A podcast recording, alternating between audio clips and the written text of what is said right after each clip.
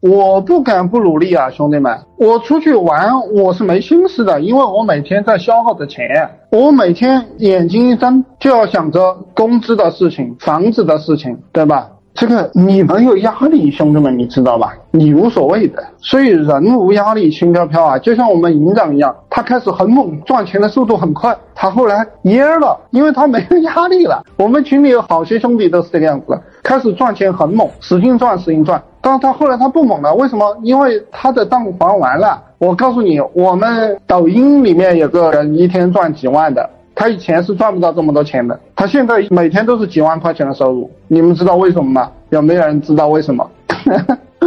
又搞了一套豪宅，这不是上百万，是几百万了，有几百万的房贷要还了。因为他他就努力了呀，我操！所以我给你们讲，那些货款买房的都是英雄。我们这个市场上啊，正因为有那么多人货款买房，他才有动力啊，兄弟们。这个中国这个经济就是强行压到这些货款买房的人的头上，让他们拼命的往前弄，所以中国经济才会欣欣向荣，压死他们，使劲压。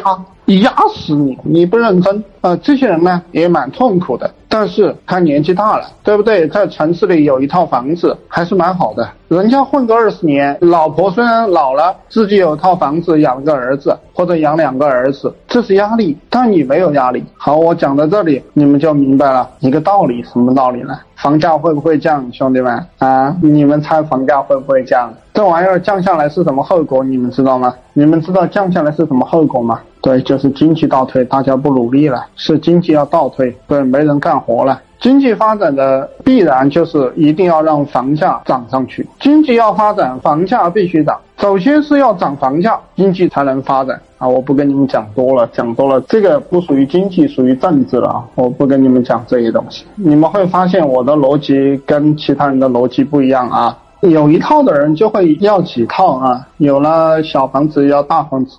好，不说这个，说什么？聚焦一个点，好好看。你们就喜欢听吹这些牛，对不对？没有意义的，兄弟们，你听了你也没有钱，听着就是觉得我操，我又知道很多很多了。你会觉得你智商提高了，看透了这个世界，对不对？没有意义，拉流量聊天收钱，实干，不要吹牛。